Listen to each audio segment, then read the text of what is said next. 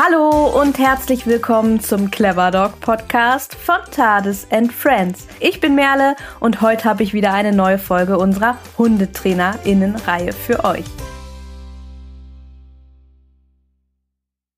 Ja, heute gibt es wieder eine neue Folge unserer Reihe, in der ich mit unterschiedlichen Hundetrainerinnen und Hundetrainern über ihre persönliche Geschichte, ihre eigenen Hunde, ihre Philosophie und Lieblingsthemen spreche. Heute ist Ellen de Sousa Marques zu Gast. Sie ist Hundetrainerin aus Köln, leitet dort die Martin Rütter Dogs Hundeschule und ist im Dogs Netzwerk auch Dozentin für angehende HundetrainerInnen in Deutschland, Österreich und der Schweiz. Außerdem ist sie auch schon seit einigen Jahren in unterschiedlichen TV-Formaten zu sehen, wie zum Beispiel Die Welpen kommen oder auch der Hundeprofi Rütters Team. In diesem Interview wird uns Ellen ein wenig über Hundetraining im TV berichten und wir werden über eines ihrer Herzensthemen sprechen, nämlich den Rückruf. Ja, und wenn du nach dieser Folge mehr über Ellen und ihre Arbeit erfahren möchtest, dann schaust du am besten mal in die Beschreibung, also in die Show Notes dieser Podcast-Folge, denn dort findest du wie immer alle Links, die für diese Folge relevant sind.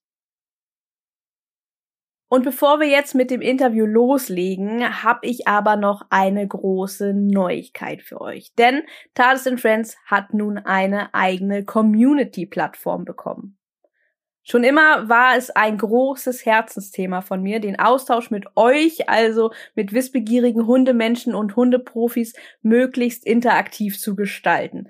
Denn im Grunde ist genau dies auch der Kern von allen Projekten rund um Tades and Friends, also das Miteinander und das Voneinander.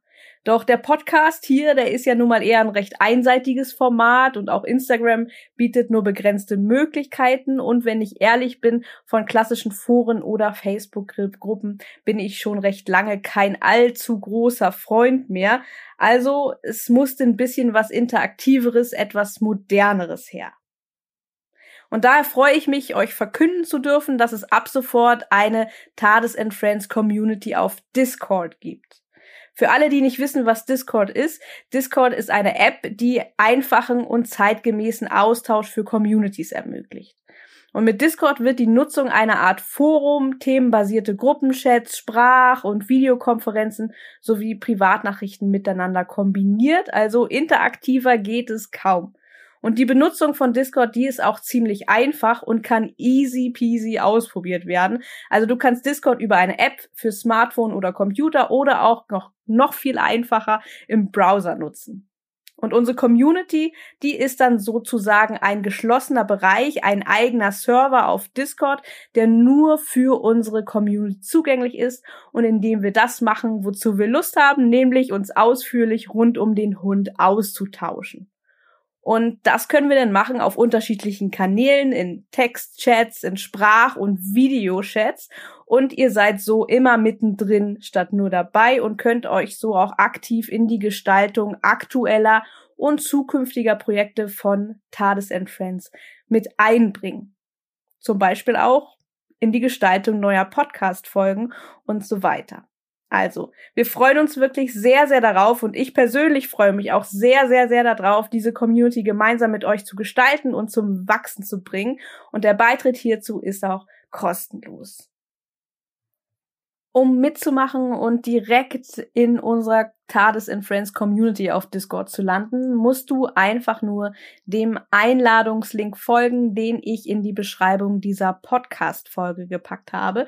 Einfach draufklicken und den weiteren Anweisungen folgen und dann bist du auch in ein paar Schritten direkt in unserer Community.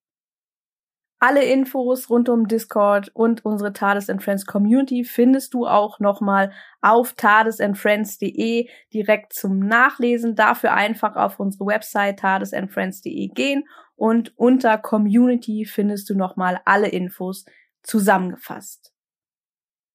Ich freue mich auf jeden Fall, wenn du dabei bist, wenn ihr dabei seid und wenn wir uns bald in unserer Tades and Friends Community auf Discord wiedersehen. So, jetzt aber langsam zurück zum Interview, zum Hauptteil dieser Folge.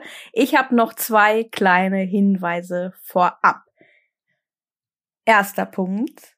Vielleicht ist es euch ja schon mal in den letzten Folgen aufgefallen. Mir liegt wirklich sehr viel daran, gendergerechte Sprache zu verwenden. Doch manchmal passiert es mir immer noch, dass ich entweder aus Versehen das generische Maskulinum verwende oder dass ich aus Versehen ins ja, generische Femininum hineinrutsche das generische Femininum ist dabei auch eher ein Versehen und nicht meine Absicht, denn ich bekomme es ganz einfach immer noch nicht hin oder beziehungsweise immer noch nicht so gut auf die Kette, den Doppelpunkt beziehungsweise das Gendersternchen mitzusprechen und mache dann mal gerne zum Beispiel aus HundehalterInnen einfach Hundehalterinnen. Ich bemühe mich wirklich sehr, dass das besser wird, aber im Laufe des Gefechts ist es mir dann auch in dieser Folge wieder nicht ganz so gut gelungen. Aber für die Zukunft, ich gebe mir wirklich große Mühe. Irgendwann wird das schon werden. So, und zweitens, die gemeinsame Aufnahme mit Ellen, die war so ein bisschen vom Technikteufel überschattet. Und daher kann es gut sein, dass die Tonqualität hier und da nicht ganz so gut ist, wie ihr das von uns, von unseren anderen Folgen gewohnt seid. Dafür schon mal vorab eine kleine Entschuldigung, aber das ändert ja natürlich nichts am Inhalt dieser Folge. Ja, und genau zu diesem Inhalt soll es jetzt auch endlich kommen und ich hole Ellen jetzt zum Interview dazu.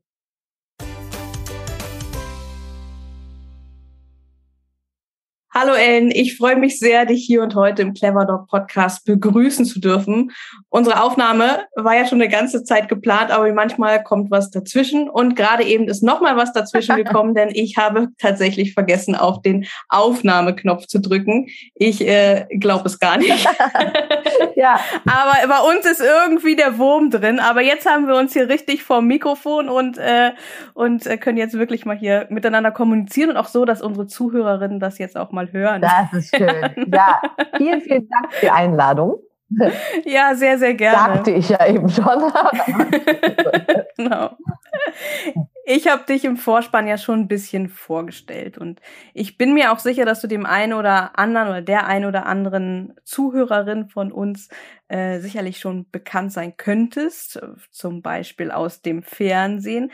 Vielleicht magst du aber in eigenen Worten nochmal erzählen, was du in der Welt der Hunde so treibst. Ja, ich treibe da schon äh, ganz lange mein Unwesen und vor allen Dingen auch Gott sei Dank wirklich wieder ähm, auf der Wiese, also auf der Wiese an sich und nicht nur eben im Fernsehen. Das finde ich auch immer ganz wichtig.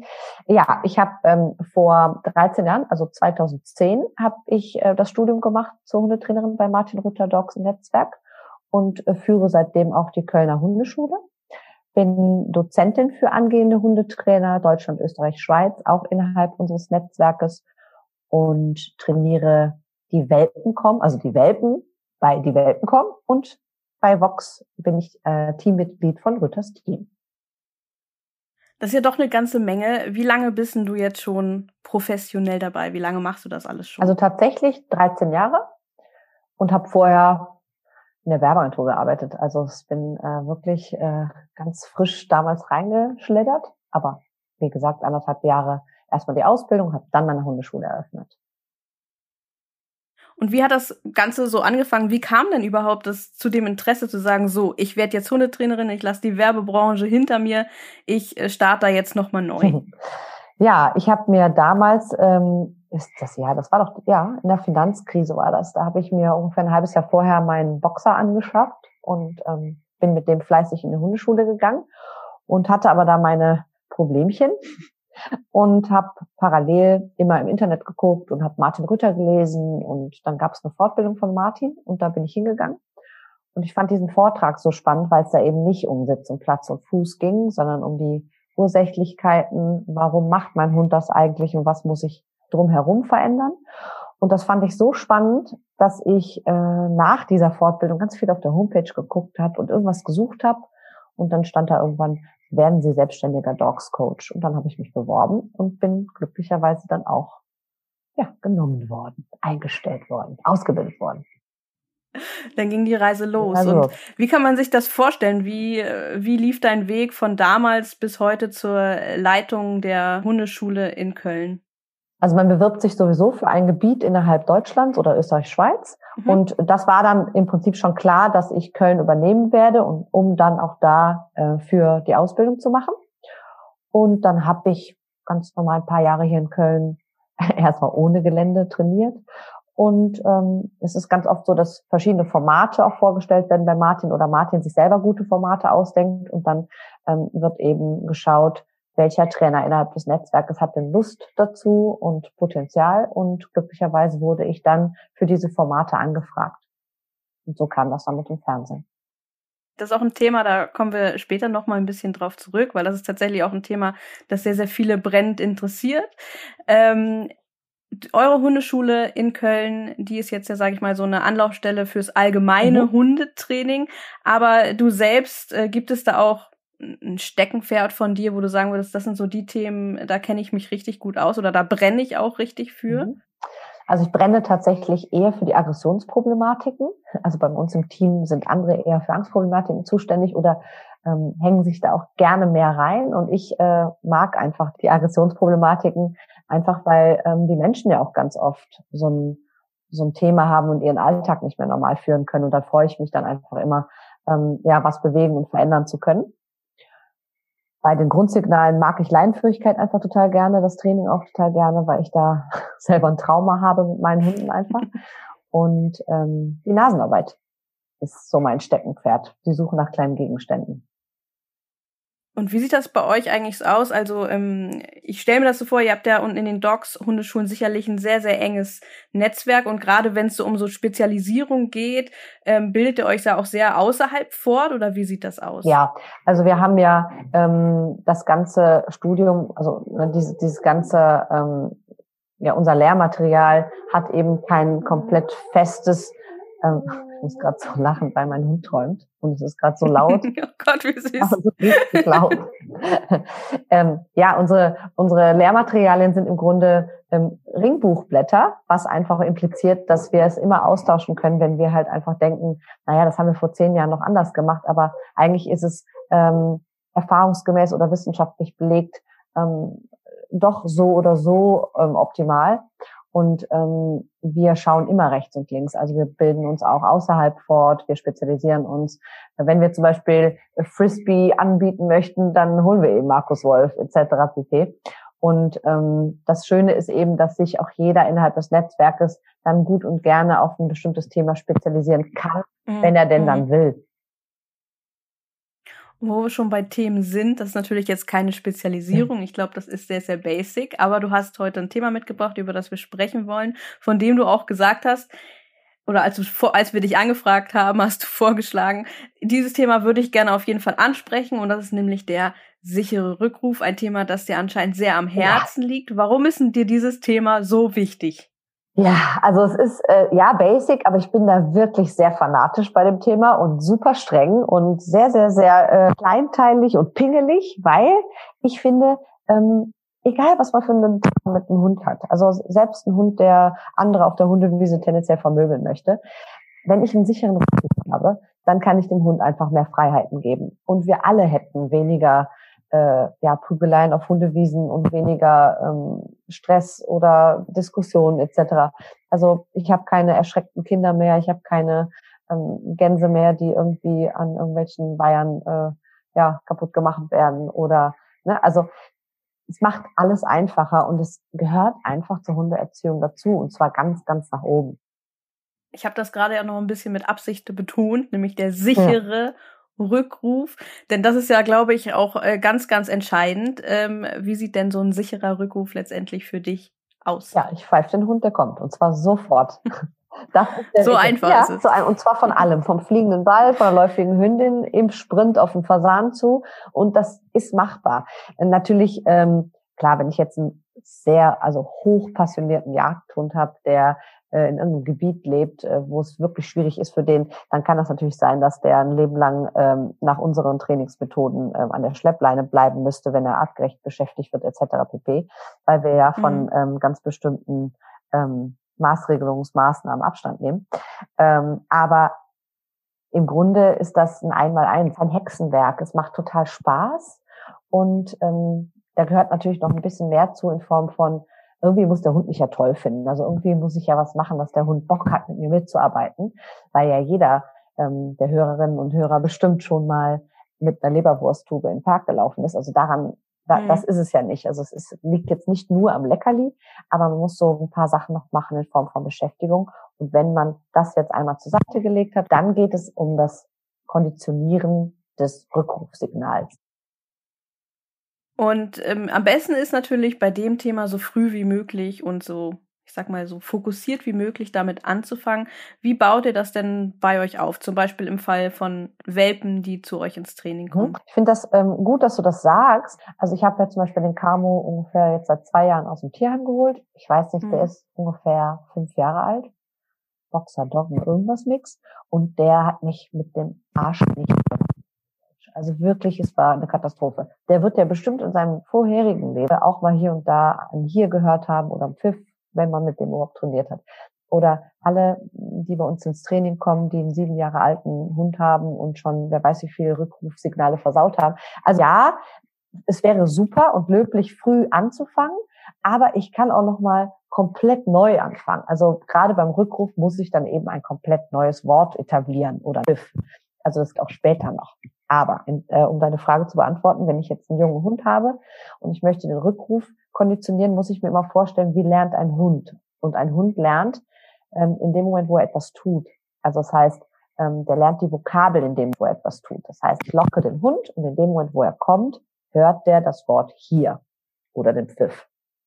Ähm, ich muss mir das so vorstellen, wie ein Italiener, der Deutsch lernt, also wie der Vokabeln lernt. Und dann ist mir immer wichtig, dass man ähm, versteht, wie Vokabeln eigentlich verknüpft werden. Also wenn der Italiener jetzt trinkt und hört trinken, trinkt, hört trinken, trinkt, hört trinken. Und irgendwann frage ich den Italiener, möchtest du was trinken? Und der sagt, ah, das war ja das. Wenn der aber das Glas anfasst, hört trinken, schüttet ein, hört trinken, trinkt, hört trinken, weiß er nicht so richtig, was, was genau war es denn jetzt eigentlich? Und ähm, so ist das eben auch, wenn man äh, den Hund ständig ruft und sagt, hier, hier, hier, Bello, hier, und der pinkelt aber gerade oder schnüffelt am Grashalm, wenn du Pech hast, denkt dein Hund halt eben am Grashalm schnüffeln heißt hier. Und man lernt auch, oder der Hund lernt auch, den Pfiff zu ignorieren. Und das ist ja genau das, äh, was der größte Fehler ist. Alle ballern die Wörter raus, alle ballern den Pfiff einfach in die Walachei und es wird versaut. Und ich sag immer, für den Anfang müsst ihr die Vokabel ja beibringen. Das heißt, man lockt den Hund, zur Not auch Geschirr und Schleppleine dran, Querzlauf, lockt den Hund, der Hund kommt. Also der Hund tut das, was ich gerne hätte. Und in dem Moment, wo er das tut, was ich gerne hätte, benenne ich diese Verhaltensweise mit Pfiff. Also im Grunde habe ich den Satz im Kopf, das, was du tust, heißt Pfiff. Das mache ich 2000 Mal.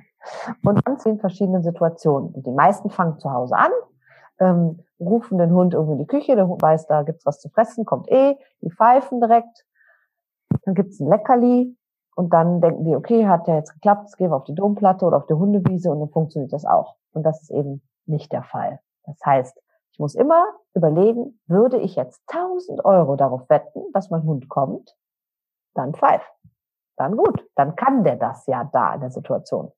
Wenn ich aber zweifle und denke, ah, ist so schwer, da hinten ist der Hasso, ne, und Bello findet Hasso total geil, dann ähm, übe ich das wieder mit einer Schleppleine, während Bello Richtung Hasso läuft. Und wenn er kommt, wird erst gepfiffen. Und irgendwann wird es äh, so sein, dass ich ja nur noch Be also anstatt Bello brüllen, nur noch Be machen muss und merke, mein Hund reagiert ja schon auf Bello, dann kann ich auch schon pfeifen. Ich habe zu Hause eine ähm, eine Appenzeller Hündin und Appenzeller sind sehr sehr, ich sag mal sehr sehr anhänglich. Das macht es mir sehr sehr bellfreudig, ja. definitiv. Aber die sind auch sehr sehr anhänglich. Das macht einem das Thema Rückruf wirklich äh, relativ einfach. Ich habe damals, also Tades ist ist jetzt sechs und ähm, wir haben damals ähm, gelernt, wir haben zum einen den Rückruf etabliert und das klappt auch alles wunderbar. Wir haben auch den sogenannten absoluten Rückruf etabliert mit der Pfeife. Findest du, dass diese Einteilung relativ äh, sinnfrei ja, ist oder? Schwachsinn. Warum? Weil ich das immer so spannend finde, wenn die Leute sagen, ich habe da so ein Notrufsignal.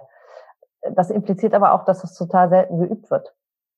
Mm, das stimmt. Ja. Und ähm, ich bezweifle einfach, dass wenn mein Hund 0,0 ansprechbar ist, äh, dass ich aber dann plötzlich den Notfall dann raushole und dann bricht mein Hund ab und kommt zurück. Also ich muss es ja irgendwann mal richtig heftig trainiert haben.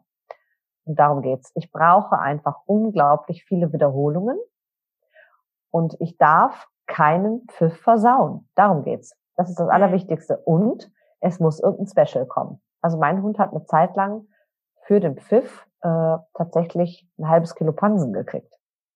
Ja, das ist ein Special. Ne? Das ist ein Special. Und, und nicht, weil ich ja äh, äh, so ein Profi bin, sondern ich habe in zwei Jahren den Rückruf, also mein Hier, dreimal versaut. In zwei Jahren. Mhm. Und einen habe ich aufgenommen bei Instagram. Ich wollte gerade zeigen, wie gut mein Hund doch gerade aus dem Tierheim und so weiter. Und das war ganz lustig. Das habe ich auch extra gefilmt und auch hochgeladen. Ich rufe den mit Namen, er kommt und ich will gerade das Wort sagen. Also ich sage es auch und er biegt ab. Ich sage nur, Scheiße. Ja, bei uns war das damals auch einfach so, dass die Züchterin schon bei den Welpen mit äh, der Konditionierung auf die Pfeife angefangen hatte und dann sagte das hier, das ist euer absoluter Rückruf. Ja. und dann, äh, ich muss wirklich sagen, das Rückrufthema, also wir sind ja damals in eine Hundeschule gekommen, mit der wir absolut nicht zufrieden waren, für, in die ich heute auch keinen Fuß mehr setzen würde. Aber so ist das. Ja, gibt es leider viel. Wenn man neu in Themen rein, das passiert leider sehr, sehr vielen. Aber das Rückrufthema hat Gott sei Dank wunderbar geklappt. Alles darüber können wir uns. Aber ist spannend, Merle, weil ähm, im Prinzip ist ja, also das finde ich super, wenn Züchter das machen, ist dann ja äh, konditioniert worden und auch meistens ja in Verbindung mit äh, der Futternapf kommt und so.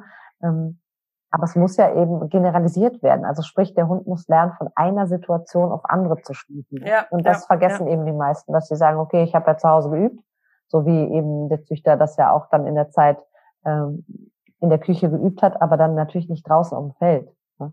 Ähm, äh, das, das ist doch tatsächlich, wir haben es auch mit den Worten mitbekommen, so, das müsste jetzt auch äh, in allen möglichen Situationen weitermachen. Also das war tatsächlich gut. Also über das kann ich mich Super. nicht beschweren. Ich kann mich über einige andere Sachen beschweren, aber darüber zum Glück nicht. das, das ist gut, weil wie gesagt, ich finde auch, der Rückruf ist einfach, wenn das nicht sitzt, dann ist schwierig und wenn der Rückruf sitzt, dann kann man deutlich entspannter durch den Alltag auch einfach Absolut. gehen, auch für einen selbst. Aber weißt du, was ich immer so spannend finde, dass wenn ich im Park bin und mit Kunden trainiere und dann im Augenwinkel sehe, dass jemand seinen Hund ruft und dann, Hasso, hier, Hasso, hier, kommst du wohl, hier, komm her, komm her, hier. Und dann merkt man irgendwie, der hat 17 Mal gerufen und nach dem 17. Mal kommt der Hund. Und dann wird man so angeguckt, ach, wer braucht denn schon einen Hundetrainer? Natürlich braucht nicht jeder einen Hundetrainer, aber was ich damit sagen will, ist, dass ganz viele Menschen, glaube ich, gar nicht, und das soll nicht despektierlich gemeint sein, aber gar keine Ahnung davon haben, wie gut ein Hund eigentlich rückrufbar sein könnte. Also, mhm. dass das für viele so normal ist, dass man dreimal rufen muss. Und das ist es nicht. Oh Gott, jetzt ist die Stimmung hier versaut. Nein, ich denke auf keinen Fall. Unsere Zuhörerinnen sind dafür ja auch sehr affin, also alles gut. Ähm, ich glaube, das passt schon. Ähm, was natürlich bei dem Thema auch interessant ist, und ich habe ähm, einige Fragen auch gesammelt, ähm, und ich glaube, die können wir an diesem Punkt schon mal so ein bisschen einbringen. Das eine Thema hast du ja schon angebracht, vorhin kurz. Da ging es um das Thema Ablenkung, auch im speziellen Ablenkung mit Wild, was ja wirklich nochmal, je nach Veranlagung auch des Hundes, nochmal ein sehr spezielles Thema sein kann. Da hast du schon angesprochen, ja, im schlimmsten Fall oder ja, wenn es halt gar nicht anders geht, dann muss die Schlepp halt dranbleiben. Ähm, wie geht ihr halt mit solchen speziellen Thematiken um? Ja, also wichtig ist, dass wenn ich natürlich einen jagdlich äh, passionierten Hund habe, dass ich immer erstmal schaue, ist er überhaupt körperlich und geistig ausgelastet? Also ist er seinen Bedürfnissen entsprechend befriedigt? Das ist immer das A und O, weil ja auch immer irgendwie ähm, ja so Geschichten rumgehen, oh Gott, wenn der Hund ja jagdlich ist, dann darf ich ja keine Jagdspiele machen, weil ich ja die Jagdlichkeit fördere und das ist leider auch ein armes Märchen. Ähm, denn ich muss ja die Bedürfnisse kanalisieren. Und das ist das Schöne ist, je mehr ich mit meinem Hund mache und je mehr ich den jagdlich fördere und fordere mit mir zusammen, ähm, desto mehr ist es moralisch, ethisch vertretbar, an einer anderen Stelle zu sagen, hörst du wohl auf, den Hasen zu jagen. Mhm. Ne? Also mhm weil, weil sonst ähm, hat mein Hund ja immer dieses Bedürfnis und es ist nicht befriedigt und dann ist ja auch irgendwie klar, dass der anfängt, sich das extern zu suchen. Ähm, dann ist mir wichtig, dass, dass die Beziehung stimmt, in Anführungsstrichen. Also ähm, Beziehung stimmen kann man ja von allen möglichen Seiten sehen. Also es kann ja auch sein, dass der Hund einfach ein Leben lang denkt, er ist für Frauchen verantwortlich. Das heißt ja dann nicht, dass die Beziehung schlecht ist. Ähm, es ist halt dann vielleicht kontraproduktiv fürs ganze Training, aber schlecht ist das ja nicht. Aber wir würden dann die Beziehung ein bisschen begünstigen, dass der Mensch halt eben Einfluss hat. Und ähm, da gehört eben jetzt nicht nur zu, dass man den Hund jagdlich ausbildet, äh, also befriedigt und ähm, den Rückruf trainiert, sondern dass der im Alltag auch ein bisschen mehr ähm, Verantwortung übernimmt. Ja, also so Kleinigkeiten wie, wenn es an der Tür klingelt und der Hund rennt dann hin, dann äh, kann es natürlich auch sein, dass der Hund denkt, naja, okay, kannst du wohl nicht alleine das Territorium bewachen, etc. pp. Und dann wird es auch schwierig, wenn der Hund dann draußen zum Beispiel irgendwo hinrennt, um abzuchecken oder um territorial zu sein und ich als Frauchen rufe und mein Hund denkt, naja, Moment, lass mich doch erstmal meinen Job hier erledigen, weil den kannst du ja nicht.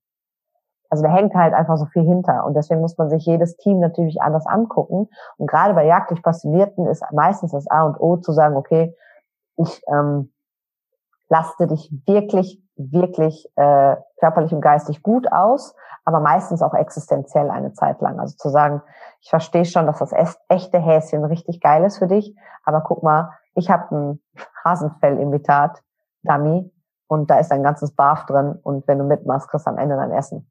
Also das kann natürlich dann auch sehr hilfreich sein und das begünstigt dann die Abrufbarkeit. Ja, das ist auch eine Frage, die ich relativ häufig gestellt bekommen habe. Und zwar, ähm, ich, ich äh, formuliere das mal grob, weil das waren einige unterschiedliche Fragen und die fasse ich mal ja. zusammen. Ähm, dass die Abrufbarkeit grundsätzlich ganz gut funktioniert, ja. aber unter Ablenkung unter anderem am Wild eben mhm. nicht. Und da würde ich jetzt draus schließen, ja, dann auf jeden Fall den, ähm, den Rückruf damit nicht versauen, indem man es einfach riskiert, Absolut. obwohl man eigentlich sich sehr unsicher Absolut. ist. Denn lieber die Schleppe dran. Unbedingt. Und aber, aber dann auch, ähm, also es ist mal ganz süß, ja, eigentlich hört mein Hund und dann frage ich. Und auch nicht um zu ärgern, sondern es ist ganz ernst gemeint, die Frage, ist denn dein Hund von der Reizangel abrufbar? Ja, nein. Ja gut, damit fangen wir schon mal an. Ist dein Hund vom fliegenden Ball abrufbar? Nein, damit fangen wir an. Ist dein Hund äh, aus dem vollen Futternapf, den er gerade frisst, abrufbar? Nein, dann üben wir das erst und so weiter. Na, also man kann im Alltag wunderbar ganz viele Sachen stellen, die dazu beitragen, äh, den Rückruf zu trainieren. Und auch da wieder, wenn ich den Hund jetzt überall von abrufen kann und jetzt übe ich aber, ich stelle einen Futternapf hin, mein Hund frisst aus diesem Futternapf und jetzt möchte ich das Abruftraining machen, dann darf ich auch wieder nicht den Rückruf verballern, indem ich direkt benutze. Also würde ich 1000 Euro drauf wetten, ja oder nein. Wenn ich jetzt denke, ah nee, ich glaube nicht, dass mein Hund direkt den Kopf aus dem Napf nimmt, dann mache ich halt eine Schleppleine dran oder eine Leine ans Geschirr und dann lock ich den erst da raus. Zur Not helfe ich ein bisschen. Jetzt bitte keinen Leinenruck, aber ich kann den zu mir ziehen. Und wenn er dann kommt, kurz bevor der bei mir ist, kommt eben das Wort hier oder der Pfiff, dann wieder den Kopf in den Napf stecken. Das mache ich eben 20 Mal. Und dann merkt man ja meistens schon, dass man beim Locken nicht mehr so viel Energie aufwenden muss. Und wenn ich ganz wenig Energie zum Locken aufwenden muss, dann darf ich mich schon trauen zu pfeifen. Ne? So. Aber gerade so bei den jagdlichen Geschichten ist halt wichtig, auch jagdliche ähm, Ähnlichkeiten ins Training einzubauen. Also sowas wie, wenn ich einen jagdlich motivierten Hund habe, der äh, auf ein Reh zuläuft, dann muss ich natürlich alles, was hetzend ist, auch erstmal trainieren vorher. Und deswegen wie mhm. gesagt, der Ball oder die Reizangel. Klar. Ja. Ähm, da gehört natürlich auch dazu, dass man ja nicht nur die Verantwortung hat, seinen Hund vernünftig abzusuchen, sondern auch die Verantwortung für die Umwelt, dass da entsprechend nichts passiert. Ne? Ob das nun wild ist, ob das ein anderer Hund ist oder ob das ein Kind oder ist, da, dem muss man sich natürlich auch bewusst machen. Ne? Ja? Sag oder nur Jogger. Ja, oder, oder ein Jogger, ja. Genau. Ja, also da hat man auch eine große Verantwortung und deswegen finde ich, ist dieses Thema auch einfach so wichtig für, für das Zusammenleben mit anderen Menschen, mit dem Hund, mit, ja, um zufrieden zu sein mit sich selbst und Absolut. dem Hund. So, so wichtiges Thema. Ja, da stimme ich dir auf jeden Fall zu. Und es zu. könnte so einfach sein. Das stimmt. Aber es ist natürlich auch ein großes Diszi äh, Disziplinthema, ne? Also es ist auch wirklich das, äh, daran äh, hapert es denn wohl Ja, aber ich meine ja schon so die, die, die ganz einfache Geschichte. Man sieht, jemand leint seinen Hund an. Mein Gott, dann leih doch deinen auch an. Ja, ja. Ja, das stimmt. Das stimmt. So, wir haben jetzt noch ein zweites großes Thema, über das ich so gerne mit dir sprechen will, weil das ist natürlich was Besonderes, weil nicht jede Hundetrainerin, nicht jeder Hundetrainer arbeitet im Fernsehen. Und das ist tatsächlich auch ein Thema, das unsere Community wirklich sehr, sehr, sehr interessiert. Du hast das ja vorhin schon so ein bisschen ähm, angerissen, was du machst und in, dass du in unterschiedlichen Formaten unterwegs bist. Ähm, was sind das eigentlich für Formate, um das nochmal für diejenigen zu erklären, die das jetzt vielleicht nicht alles geschaut haben? Das ist einmal ähm, die Welpenkommen auf RTL. Da werden Familien begleitet vom ähm, Einzug des Welpens über den Alltag und manchmal schreien die um Hilfe und dann äh, darf ich dann dahin kommen und äh, ein paar Trainingstipps geben. spannenderweise ist es so, dass jeder der Familien die Chance hat, einen Trainer kommen zu lassen und ähm, es wirklich wenig getan haben, zumindest in den ersten Staffeln. Und das wird jetzt immer mehr, aber das finde ich auch ähm, einfach sehr bezeichnend, dass ja ganz viele Menschen einfach genauso auch wie, wie meine Eltern immer noch so denken, ach, ich habe doch 20 Jahre Hunde, wenn ich 20 mhm. Jahre Hunde habe, da brauche ich ja gar keine, keine neuen Erkenntnisse mehr oder irgendwas. Und ich kann da immer nur sagen, ich hatte auch zehn Jahre Mathe und das heißt überhaupt nichts.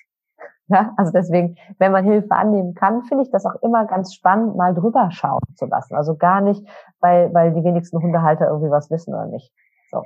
Aber dass einmal zu die Welpen kommen, das macht total Spaß, das Format. Das ist ähm, ein sehr, also es sind einfach ganz viele schöne Bilder, ganz viele lustige Momente, auch schräge Leute natürlich, ähm, die irgendwie glauben, ihren Hund äh, 24-7 tragen zu müssen, weil er weiß ist und die Straße halt schmutzig und solche Geschichten. Also da packt man sich teilweise an den Kopf. Dann ähm, das Format der Hundeprofi Rütters Team auf Vox. Der Martin hat ja jahrelang, fast jahrzehntelang das Format ähm, alleine gemacht. Er hat ja da ähm, Kunden besucht und mit denen trainiert. Und das übernehmen wir jetzt größtenteils, dass wir eben unsere Fälle haben und Martin sitzt in der Greenbox und ähm, gibt dann hier und da noch Erklärungen dazu. Und das sind so die beiden Formate, wo du aktu aktuell mit unterwegs bist. Genau, das sind die aktuellen, die schon on air sind. Und jetzt gibt es ein wunderbares neues Format, was ähm, bald ausgestrahlt wird. Das heißt die Unvermittelbaren. Die Unvermittelbaren sind eben unvermittelbare Hunde aus Tierheim. Und äh, wir möchten denen eine äh, Chance geben und suchen Familien für diese Hunde aus, die den Hund dann aufnehmen und werden dann von uns Trainern begleitet.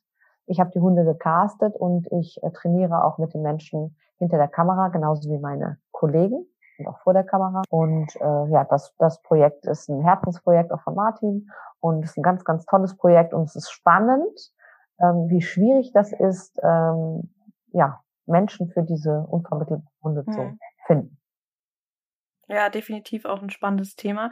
Du sprichst es gerade an, dieses vor den Kulissen, hinter den Kulissen. Das ist natürlich ein Thema, das sehr, sehr viele brennend interessiert. Was mich als allererstes sehr interessiert ist, wie kommen die Mensch-Hund-Teams eigentlich in diese Formate? Wie werden sie ausgewählt? Was ist das, was ist das für ein Prozess? Wo schaut ihr drauf? Mir ist natürlich auch bewusst, ähm, fürs Fernsehen kann es natürlich auch nicht 0815 sein. Das heißt, es muss schon in einer gewissen Art und Weise einen Unterhaltungsfaktor haben. Das muss man ja so ganz klar sagen.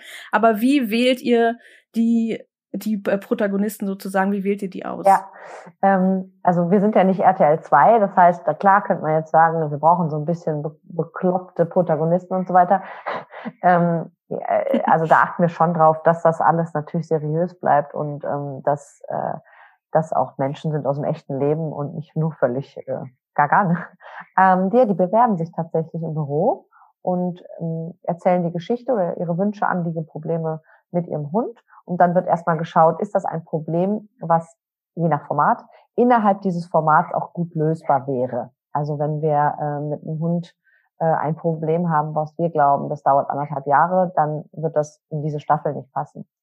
Ähm, das heißt, wir schauen uns Casting-Videos an dieses Hundes und dann ähm, geben wir unser, unsere Einschätzung ab und dann wird innerhalb des Büros geguckt, ob die Protagonisten, also ob die Menschen auch ähm, ja gut wirken und dann ist meistens die Kombi das, was dazu führt, dass wir hinfahren.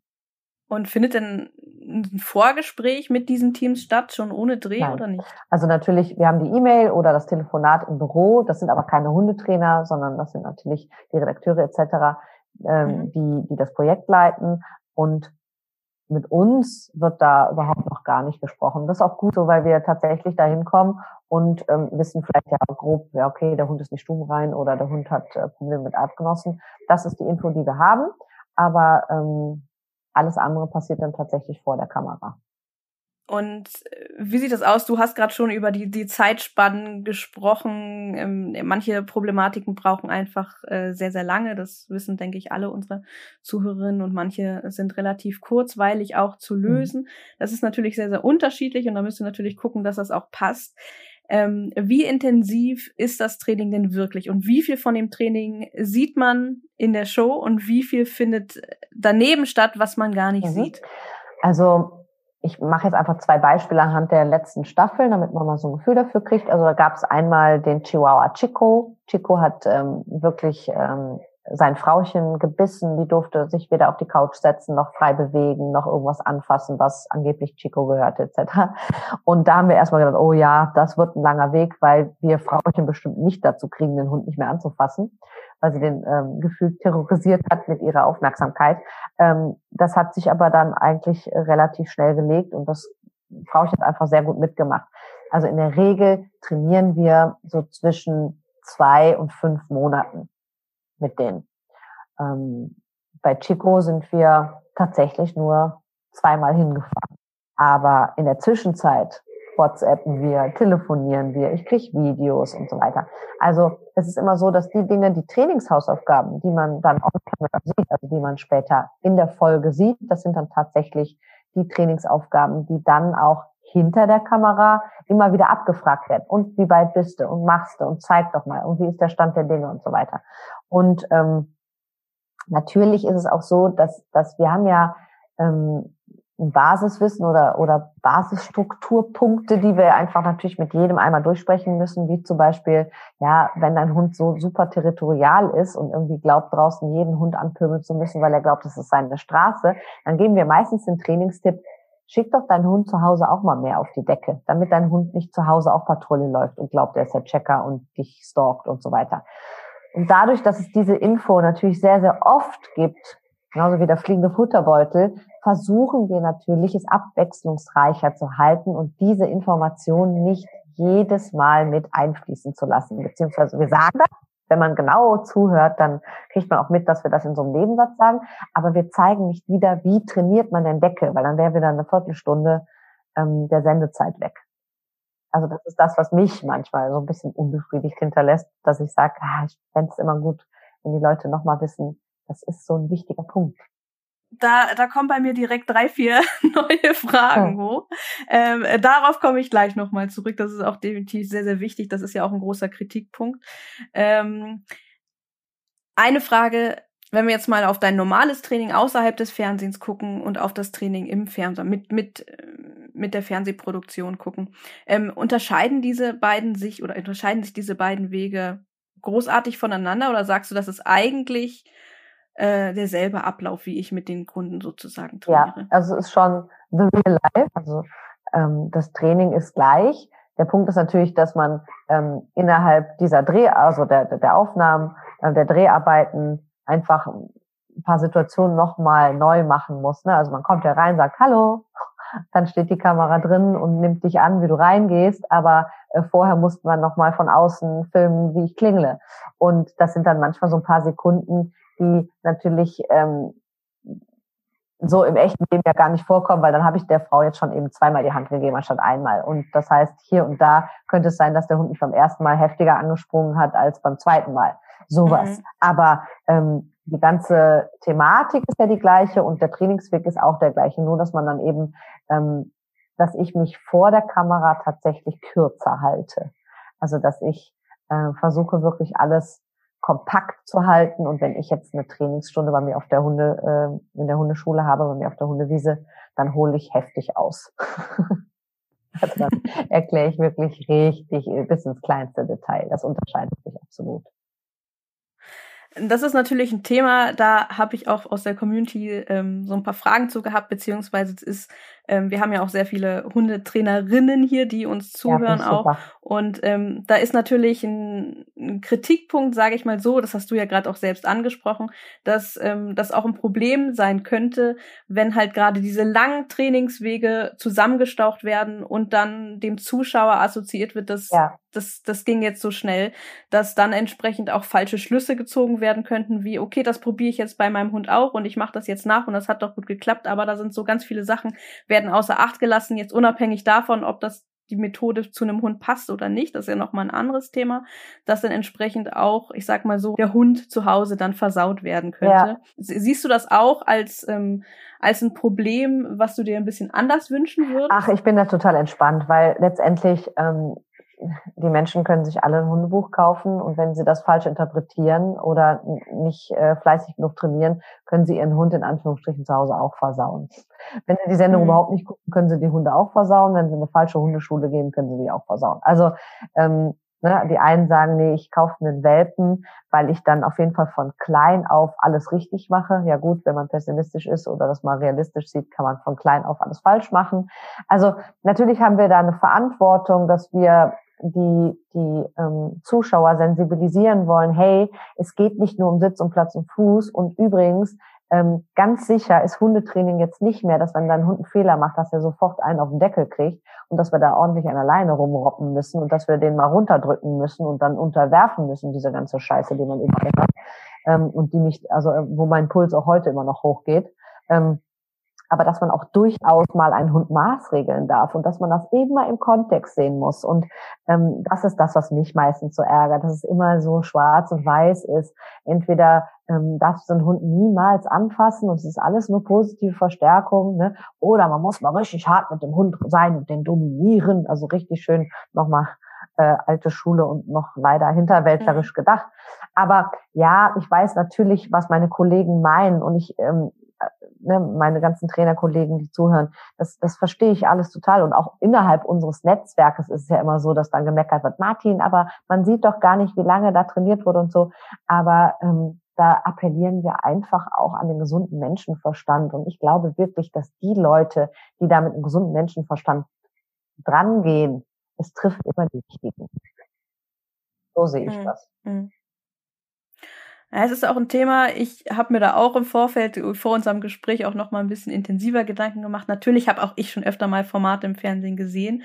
Ich meine, die Kritik, ja, die sehe auch ich, dass sie ähm, hier und da definitiv berechtigt ist. Das andere Thema ist aber auch, dass diese Formate durch ähm, Martin initiiert, dass die doch schon eine gewisse Aufmerksamkeit auf das Hundetraining an sich gelenkt haben, die es vorher so nicht gab. Ich meine, wir wissen alle, es gehört absolut nicht zur Selbstverständlichkeit, dass Menschen, die sich einen Hund zulegen, auch wirklich mit Training, mit der Beziehung zum Hund, mit ähm, der mit der Umwelt und die Einflüsse, die sie und ihr Hund auf die Umwelt haben, auseinandersetzen und da wirklich auch Interesse haben, sich mit den Tieren auseinanderzusetzen. Und ähm, dass das auch dazu mit beigetragen haben kann, dass entsprechend sich Menschen intensiver mit dem Thema überhaupt auseinandersetzen, überhaupt damit in Berührung zu kommen. Ne? Ich meine, wir sind ja hier auch äh, gerade unsere Community eine sehr, ähm, sag mal, eine Bubble, die sich sehr, sehr intensiv mit dem Thema auseinandersetzt. Aber das ist halt eben auch nur eine Minderheit unter den Hundebesitzerinnen. Und ähm, dass man da halt auch nochmal einfach mehr Menschen dafür erreicht, sich überhaupt ja. damit auseinanderzusetzen und vielleicht auch mal auf die Gedanken zu kommen, es ist okay, wenn du Probleme hast, andere haben auch Probleme. Ähm, ist in Ordnung, sich da Hilfe zu holen. Absolut, total. Und wenn man sich Hilfe holt, hat das ja auch nicht automatisch ähm, den Beigeschmack, dass man hilflos ist. Also viele glauben mir mhm. einfach, ja, nee, ich, also wenn in dem Moment, wo ich in eine Hundeschule gehe, habe ich ja versagt und das ist ja völliger Quatsch. Also selbst wenn ich ja weiß, wie Sport funktioniert, also wenn ich jetzt äh, Sportlerin wäre und würde sagen, ja, ich weiß ja, wie man joggt, dann ist doch trotzdem in Ordnung, wenn ich mir einen Coach nehme, der mich ein bisschen anfeuert.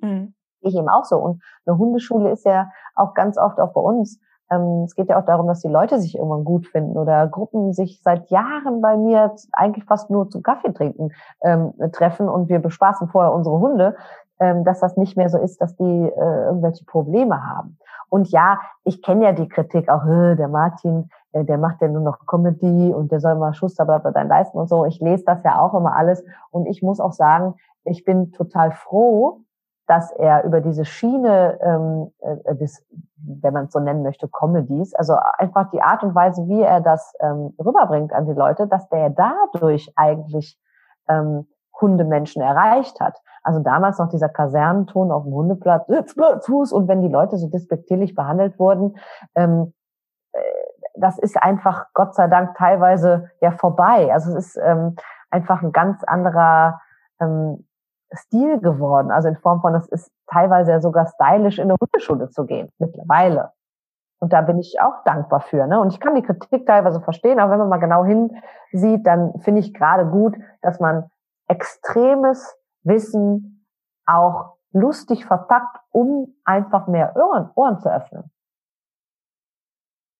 Ein Thema, das auch ein Kritikpunkt ist, der da auch so ein bisschen mit hineinspielt, ist, dass manche das Gefühl haben, dass die Darstellung des Trainings in den Formaten, dass das, ähm, so dass die Individualität des Trainings, wie es eigentlich auch ist, jeder Hund ist individuell, jedes Mensch-Hund-Team ist individuell, dass das dadurch ein bisschen verloren geht. Du hast äh, gesagt, das ist gerade, oder das, das steht ja auch bei allen Dogs-Hundeschulen, sage ich mal so, auch im Vordergrund. Individualität ist uns sehr, sehr wichtig. So ist zumindest mein Eindruck. Und dann denke ich, das passt ja irgendwie nicht zueinander. Aber meinst du, dieser Eindruck entsteht auch dadurch, dass diese Abschnitte oder diese Ausschnitte, die im Fernsehen zu sehen sind, dass die halt immer so einem, so einem Muster folgen, das macht dieser Eindruck entstehen kann, obwohl das Training dahinter überhaupt nicht so ist? Ja, ähm, also ich finde es spannend, dass du das sagst. Also deswegen, ich überlege gerade, ähm, ob es wirklich so ist, dass das nicht individuell rüberkommt. Also das, das bezweifle ich jetzt gerade, aber ich, ich nehme es jetzt mal so an. Ähm, Individualität vor allen Dingen mal in Form von, welche Motivationen haben die verschiedenen Hunde. Also dass wir das ja auch genau erklären und dass wir ja auch ähm, immer auch unter Berücksichtigung ähm, der, der Hunde das Training aufbauen. Und am Ende ist es ja meistens so, leider, dass die wenigsten Hunde beschäftigt werden. Deswegen ist das immer so ein Thema. Ja, und wenn ich jetzt mhm. ähm, also sage, die Motivation eines Hundes, also ist er jetzt sexuell motiviert oder sozial motiviert oder jagdlich motiviert oder territorial motiviert, ähm, dann, dann geht es eben darum zu gucken, was will der Hund eigentlich machen, was ist die Intention seines Verhaltens und wie kann ich trainingstechnisch eingreifen. Und das Blöde ist, dass äh, viele Trainingswege mehrere Motivationen abdecken. Das heißt, wenn ich jetzt einen Hund habe, der mich zum Beispiel zu Hause die ganze Zeit stalkt, also mir nachlatscht, dann kann das sein, dass der entweder die ganze Zeit glaubt, er kriegt was zu essen, das ist das eine. Aber der ist vielleicht sozial motiviert, also der stalkt mich, weil er auf mich aufpassen will. Oder aber er ist territorial motiviert, weil er mich eingrenzen will, weil er durch die Bude läuft und so weiter. Oder sexuell motiviert, der Rüde, der die ganze Zeit Frauchen hinterherlatscht. Als Beispiel.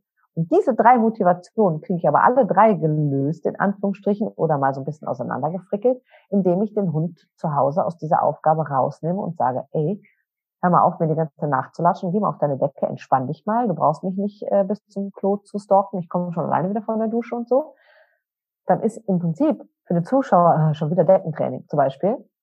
Aber der Hintergrund ist eben, ich kann das machen, um zu sagen, hör auf, auf mich, mich aufzupassen, aufs Haus aufzupassen oder ich bin eben nicht deine Sexualpartner zum Beispiel. Also verteidige mich draußen nicht, hab keinen Anspruch an mir und so. Und das kann sein, dass das dann am Ende so rauskommt. Und wenn ich meinen Hund zu Hause viel auf die Decke schicke, dann muss ich den auch draußen richtig auspowern. Ja, vielleicht mag es auch damit in Zusammenhang stehen, dass natürlich ähm, ihr euch in den Folgen auch immer sehr auf eine Problematik natürlich konzentriert aufgrund äh, der Zeit. Äh, der, ja. des, der Zeit ja. und natürlich auch der Story, dass das entsprechend, ähm, oder was heißt der Story, aber dass das halt passen muss, dass man halt nicht alle Thematiken auf einmal denn da aufzeigen kann. Das passt nicht rein in die Folgen, ähm, dass das natürlich auch dadurch vielleicht so ein bisschen erscheint, weil wir wissen ja alle, eine Problematik kommt meistens nicht allein. Das ist natürlich ein Gesamtpaket und unterschiedliche Thematiken, an denen Mensch und Hund dann arbeiten müssen, ob das nun schon mit der Arbeit zu Hause, mit dem, äh, mit Bindungsarbeit und so weiter zu tun hat. Das ist einfach unglaublich groß und vielleicht hängt es auch damit zusammen, dass das entsprechend dann, ich weiß nicht, auf die Thematik Leinführigkeit oder ähm, Bällen bei Besuch äh, und sonstiges entsprechend, ähm, ich sag jetzt mal, runtergekürzt wird, dass dadurch auch der Eindruck ähm, sehr erscheinen mag. Ja, absolut. Also es ist halt so, dass wir natürlich ähm, meistens auch ein paar Probleme haben und wir uns auf eine Sache fokussieren. Und so ist das aber auch ja im echten Leben, dass wenn man die eine Sache wirklich gut anpackt, dass sich manchmal äh, die anderen Sachen sowieso nochmal miterledigen. Nicht komplett, aber dass es auch da einfacher wird.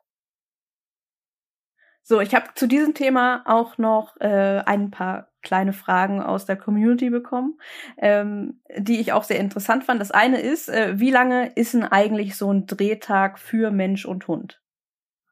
Meistens so drei, vier Stunden. Also ne, da, da wird hingefahren, da wird aufgebaut, da wird gequatscht, da wird was mit dem Hund gemacht oder es wird, je nachdem, ähm, welchem Format wir jetzt gerade sind, da werden natürlich Bilder gemacht vom Garten oder die Drohne wird nochmal irgendwo drüber geflogen, über das schöne Städtchen oder ne, etc. pp.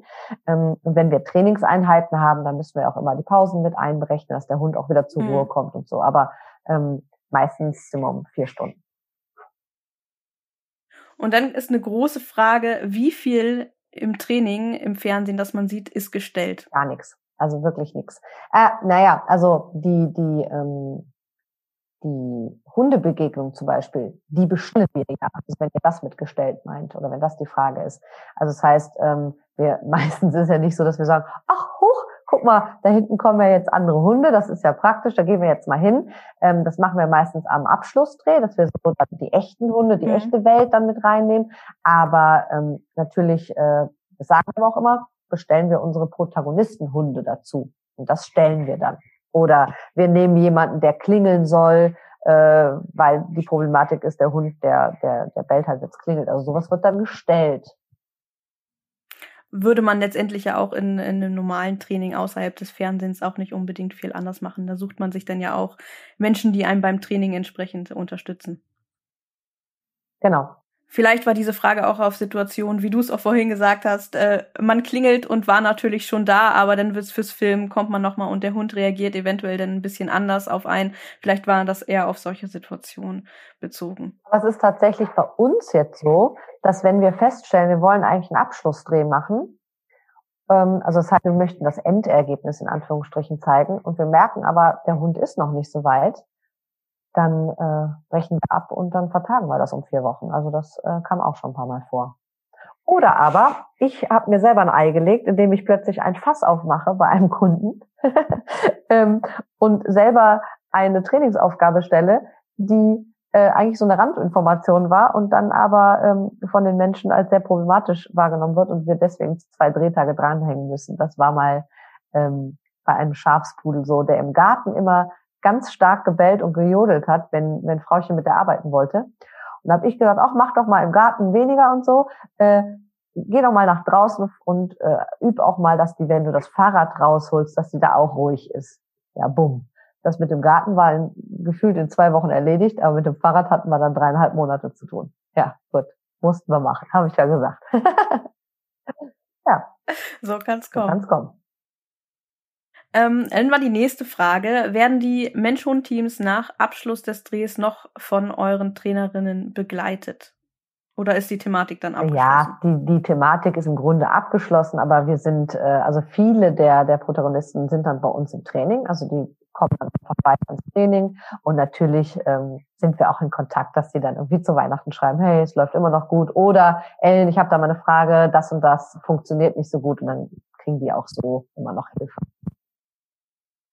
Ja, das waren jetzt auch zum TV eigentlich äh, groß, so die Fragen. Das, ich glaube, das war ein, auch ein ganz äh, schöner Einblick in die Thematik, die doch vielen, oder auch bei mir muss ich ganz ehrlich sagen, man sieht natürlich nur das im Fernsehen, man weiß nicht, wie das im Hintergrund aussieht. Daher schon mal danke für diesen Einblick. Sehr gerne. Ähm, ich habe noch eine Abschlussfrage.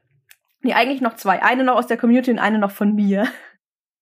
Ähm, eine Frage zu dir war noch von jemandem. Du arbeitest ja letztendlich in einem Franchise-Unternehmen. Ähm, wie frei ist man denn da, seinen eigenen Weg in Sachen Hundetraining zu gehen? Ähm, also man ist, also ich, ich verstehe die Frage, aber ich muss so ein bisschen ausholen, ähm, weil der Punkt ist ja, dass wir uns alle tatsächlich ja selbst verwirklichen können. Es gibt aber nur einen Deal. Und der Deal ist, dass wir ähm, ja nicht tierschutzwidrig arbeiten. Also bei uns gibt es eben keine Stachelhalsbänder und da gibt es auch keinen Strom und äh, da gibt es keinen, wir beißen dem Stafford mal ins Ohr. Ähm, es gibt Richtlinien, die wir einhalten müssen und da wird auch sehr, sehr streng drauf geguckt. Und ansonsten kriegt man in den anderthalb, zwei Jahren eben einen großen Werkzeugkasten. Und wie man dann am Ende malert mit diesem Werkzeugkasten, ähm, das ist dann jedem selbst überlassen. Ach guck, das Riesenvieh ist da. das ist auch schön zu sehen, dass es ihm wieder gut ja, geht. Ja, der kleine Camo. So, der stört uns jetzt hier gerade nicht, ne, beim Podcast. Nein, Mach, ne? nein, nein. So. ja. Das ist nur authentisch. Ähm, ja, ich habe noch eine letzte Frage an dich, die stelle ich nämlich ähm, allen unseren äh, GästInnen. Ähm, was hast du für Tipps für, ob das nun Lesetipps sind, ganz persönliche von dir oder äh, Video, Filmtipps, was auch immer, die du unseren Hörerinnen ans Herz legen kannst, weil du sagst zum Thema Hund, das sind so meine Empfehlungen, die lege ich jedem ans Herz. Das ist ja einfach, mein Gott. Also als erstes ein Filmtipp. Und zwar Bodyguard. Erstmal ernsthaft Bodyguard gucken, Kevin Costner Whitney Houston, meine ich ernst. Ähm, einfach nochmal, äh, ja, sich, sich selber nochmal dran zu erinnern, dass wir in ganz vielen Situationen vielleicht auch einfach mal für unseren Hund da sein müssen, den mal schützen, wenn der jetzt irgendwie auf der Hundewiese angeprollt wird und ist selber halt ein Typ Hund, der ähm, sehr unsicher ist, da bin ich immer echt ein Fan davon, dass die Menschen da mal ein bisschen mehr eingreifen und zulassen und immer alles laufen lassen. Also deswegen heute Abend alle mal Bodyguard gucken. ähm, ja, natürlich finde ich äh, ähm, die Bücher von Martin super. Ich ähm, lese aber auch gern ähm, Jan Naibo, also Natural Dogmanship, finde ich auch immer gut. Ähm, wer sich damit auseinandersetzen möchte, äh, Feddersen Petersen zu lesen, finde ich auch super. Ähm, ist natürlich harte Kost, aber gerade bei der Körpersprachenkommunikation ähm, sehr detailliert. Und ansonsten äh, finde ich immer wichtig, dass man sich austauscht mit Menschen, wo man das Gefühl hat, die sind klar im Kopf und super mit ihrem Hund. Und ich finde, dass das Bauchgefühl einfach unglaublich viel ausmacht. Also, dass ähm, man ja auch meistens in Hundeschulen geht und dann vielleicht auch feststellt, nee, irgendwas stimmt hier gerade nicht, ich möchte das nicht machen. Ähm, ich möchte jetzt dem Hund keine Kette werfen oder ich möchte den jetzt nicht ständig irgendwie runterdrücken. Und dann sollte man da auch tunlichst drauf hören. Das ist so mein Tipp. Ja, ein schöner Tipp. Ich denke auch ein wichtiger Tipp. Auch so ein bisschen einfach auch mit seinem Bauchgefühl ähm, gegenüber anderen Menschen auch mal ein bisschen auf sich selbst hören. Ne? Auch so dieses, das passiert ja leider auch sehr, sehr häufig, dass man also irgendwie merkt, irgendwas stimmt nicht, aber man traut sich nicht, irgendwas zu sagen oder von ihm wegzugehen. Auch beim Thema Hundeschule, falsche Hundeschule und so. Das ist ja tatsächlich äh, nicht selten, ja, dass das passiert. Absolut. Und wenn ihr schöne Tipps braucht und auch mal Videos und unsere Kundenvideos und ähm, Tipps zu verschiedenen Tricks oder ähm, wie baut man Grundsignale auf oder jetzt auch, wie kann man denn in Köln äh, mit Abende verbringen. Da haben wir nämlich jetzt gerade bei unserer Internet, ähm, Insta-Seite haben wir ähm, eine Aktion gemacht, der Gastro-Dog, weil ich das immer so spannend finde, dass, dass wir natürlich immer über Hundeerziehung reden, irgendwie findet die nur im Park statt, mit Sitzplatz Fuß im Park. Aber was ist denn eigentlich, wenn ich meinen Hund jetzt mal abends mit ins Restaurant nehme und wenn ich mal mit mhm. dem äh, eine Schifffahrt machen möchte in Köln und so weiter? Und da arbeiten wir mal ein bisschen mehr dran, dass der Hund noch gesellschaftsfähiger wird und einfach viel mehr mitgenommen werden kann. Und ja, auch, wir auch mal schauen bei Martin Rütter Dogs Köln. Ja, und auch äh, dein Instagram-Profil natürlich auch. Um, äh, ihr habt, du hast da auch ein paar äh, schöne äh, Formate auch mit ähm, deiner Kollegin aus der Hundeschule. Wie heißt das Format nochmal? Wenn meine Mensch versus Hund, wenn, ja. ja, genau. Genau. Sehr, sehr, sehr schön, sehr, sehr unterhaltsam, ja. finde ich. Kann man auf jeden Fall mal reingucken. Auf jeden Fall. Verlinken wir natürlich alles in der Beschreibung dieser Podcast-Folge. Da finden unsere Hörerinnen dann den direkten Weg zu ja, dir. Ja, das finde ich gut. Ja. Also deswegen ist es auch die Humorschiene, mal zu sagen, was wäre denn, wenn deine Freundin sich so benehmen würde wie mancher Hund? Also das ist auch äh, ganz wichtiges Lehrmaterial. Total. Ich finde, das ist halt wichtig, über solche ähm, über solche Formate auch einfach Menschen anzusprechen, die sich sonst mit Themen vielleicht nicht so auseinandersetzen würden. Und das braucht es halt auch. Es kann nicht immer, immer super ernst und super fokussiert auf die Themen sein, denn ähm, ja, da funktionieren einfach nicht alle Menschen gleich. Und ähm, es ist doch gut, wenn möglichst viele Menschen entsprechend abgeholt werden. Ja. Okay, liebe Ellen, ich danke dir für äh, dieses Interview, äh, mit das doch einige Hürden vorhinein meistern musste. Also vielen, vielen lieben Dank, dass wir es zusammen geschafft haben und ähm, dass du mir eine Stunde Zeit geschenkt sehr, hast. Sehr, sehr gerne. Vielen, vielen Dank für die Einladung und gerne wieder. Ja, sehr, sehr gerne. So, tschüss, ihr Lieben. Tschüss. Tschüss.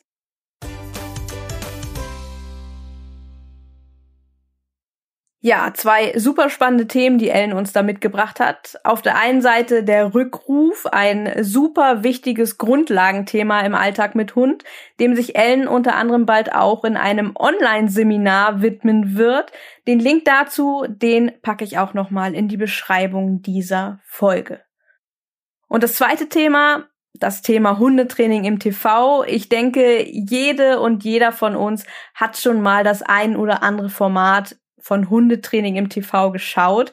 Aber es ist dann doch noch mal was anderes, ein paar Infos von hinter den Kulissen zu bekommen. Fand ich äh, super spannend. Natürlich war das hier nur so ein kleiner Anriss. Ich denke, darüber könnte man sicherlich noch mehrere Folgen füllen. Eure Fragen und Anregungen, die waren hierzu jedenfalls auch im Vorhinein zu dieser Folge wirklich schon recht viel und vielseitig und da konnten wir gar nicht alles in diese Folge unterbringen. Und natürlich würde mich jetzt auch noch mal im Nachhinein interessieren, was eure Gedanken zum Thema Hundetraining im TV sind. Am besten könnt ihr uns das natürlich sehr, sehr gerne in unserer neuen Discord-Community mitteilen.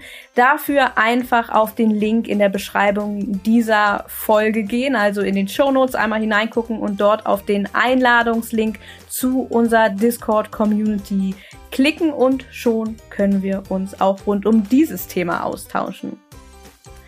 Ich freue mich auf jeden Fall sehr, wenn du in unserer neuen Discord-Community vorbeischaust und natürlich auch, wenn du hier im Podcast beim nächsten Mal wieder mit dabei bist.